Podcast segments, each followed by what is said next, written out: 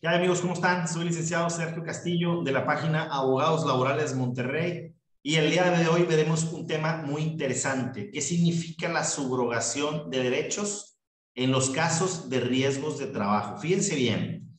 Como ustedes saben, me gusta mucho bajar de un aspecto teórico a un aspecto práctico para que aprendamos juntos. Y me gusta también ver algunos casos atípicos que de repente tenemos en la Junta de Conciliación o en los juzgados laborales, como ahora será en unos cuantos meses.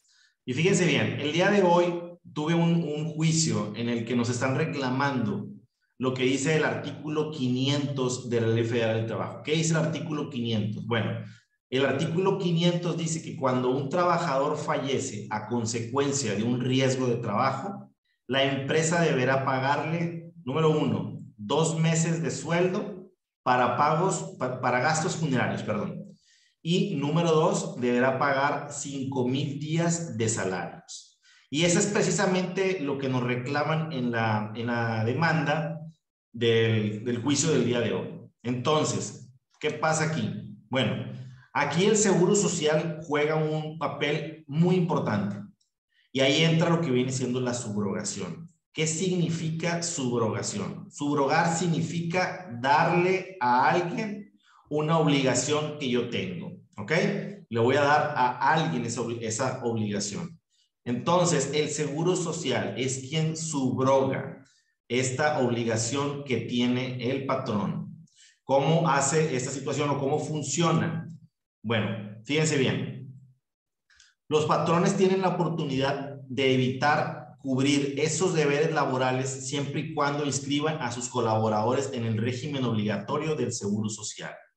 Y así los subordinados disfruten de las prestaciones del seguro de riesgos de trabajo. Fíjense bien, les voy a leer el artículo 53 de la ley del Seguro Social y dice, el patrón que haya asegurado a los trabajadores a su servicio contra riesgos de trabajo quedará relevado en los términos que señala esta ley del cumplimiento de las obligaciones que sobre responsabilidad por esta clase de riesgos establece la Ley Federal del Trabajo.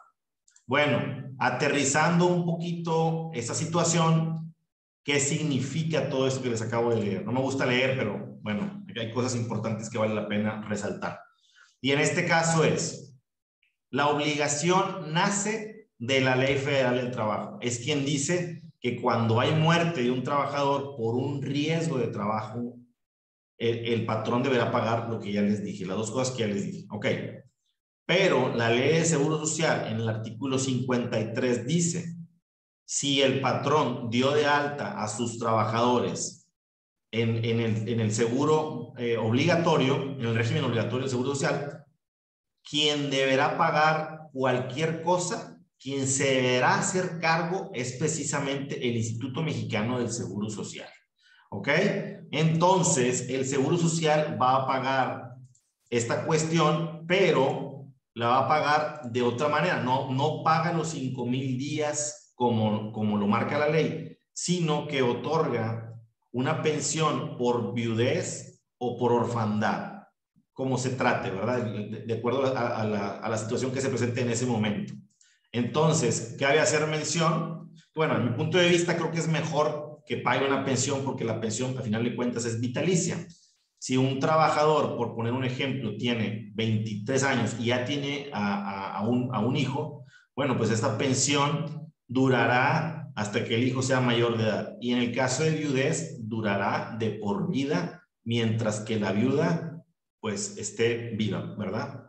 Eh, entonces, eh, es un, es, un caso muy importante, un caso atípico que casi no nos pasa y vale la pena recalcar que la Ley Federal del Trabajo sí contempla el pago de, la, de, de los gastos funerarios en este tipo de situaciones. Sin embargo, si el patrón dio de alta al trabajador, no deberá pagar el patrón nada. Todo lo tendrá que pagar directamente el Instituto Mexicano del Seguro Social.